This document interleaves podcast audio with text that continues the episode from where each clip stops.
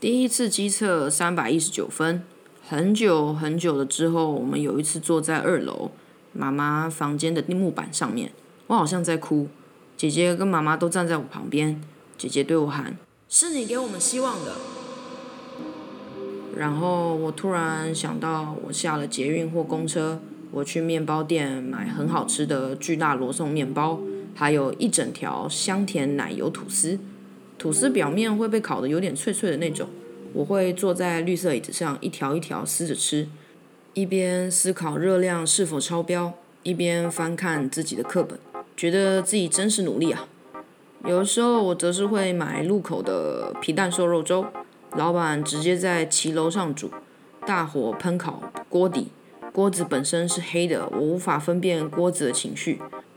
但锅里的白饭水会大颗大颗冒泡，我不敢站太近，但眼睛又离不开老板用肥硕的大手拎着锅铲把皮蛋搅开的样子。我还买过水饺、牛肉煎饼，然后持续走下去，去娄老师文理补习班，好像是红色的门，我们还要爬很斜、很斜、很斜的楼梯上楼。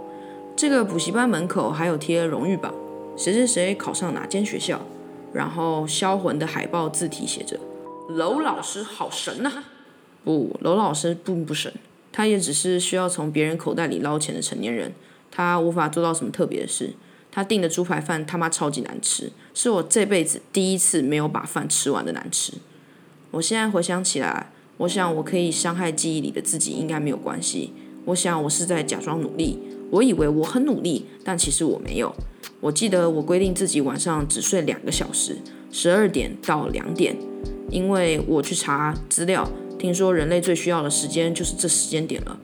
其他时间我就继续念书。我用家里我那个绿色的电风扇，可以直接接耳机线，把我的 Jack Johnson 播出来的电风扇边吹边听边读生物，一个字一个字的背。我记得我执行计划前还很兴奋地说服妈妈：“人生就这么一小段时间啊，每天睡两小时，拼拼看啊！”一个会教育小孩要拿尖锐石头放进嘴里念英文，念到满嘴是血，然后让石头变圆的妈妈，哪能抗拒这样的奋斗机会？我们一家人一直都活在流血流汗就会有回报的价值社会观里，也是情有可原。不然我们要怎么无意义的继续生存下去呢？那个时候真诚相信这个信仰的我，或许也是比较快乐的。啊，在娄老师补习班，如果要拉屎的话，就要去二楼。有一次，我拿了一整包卫生纸去二楼假装拉屎，但只是因为我模拟考考不好而已，所以我在哭。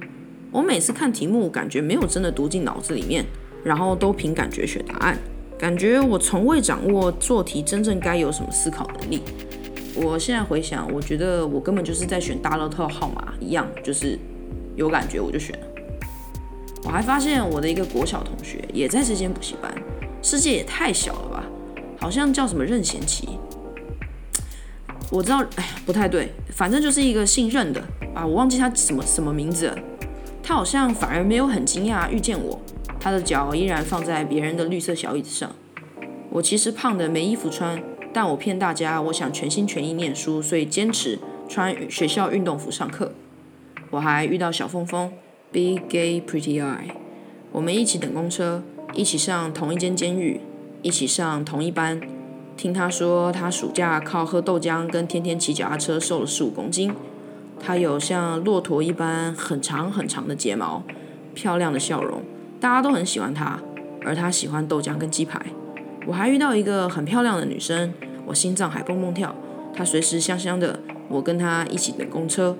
那个时候我们交换即时通，但我跟她说我要等考完了才会再嫁她。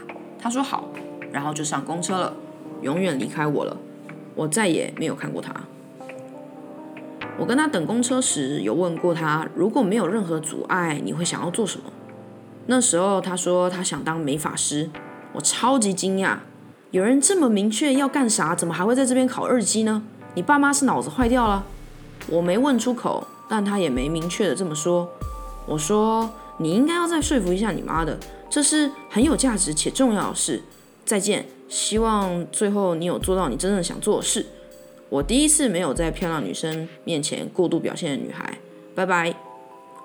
二级考完，我在家里看电视，电话突然打来，问我考得怎么样。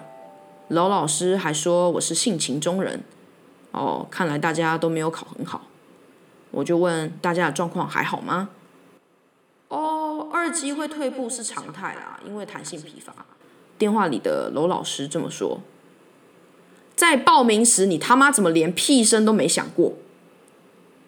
我不敢骂他，也没想过要骂他。我永远有借口骂自己是自己不够努力，所以我从来没有当面责怪过娄老师。直到刚刚，我也被他说过。你知道这让人家观感很差吗？好像是因为我撒谎，没有真的订正还是什么的，导致他这么说。我也有顺便问问那个香香的女孩她考试的情况。她好像也没有进步，还是忘记了。我可能也根本没问到。我想，就是那一刻，我们才是真正的意义上的永远不会见面，永远的不会再有交集，而不是那天她上公厕的那一次。再过几年，我去韩国饭馆时，有经过娄老师文理补习班，好像没有再营业了。我去应征附近的科技公司，也没有应征上。可能新店施工所看我来来去去十几年，觉得我不应该继续待在那附近，要我赶快滚吧。希望，希望。我从未知道让人失望和让自己失望哪一个比较痛苦。我越长大，觉得将期望寄望在任何一个人类个体身上都是很荒谬的事情。我想在这样的前提下，让自己失望是最有可能发生跟常常发生的。所以我想，答案会是后者。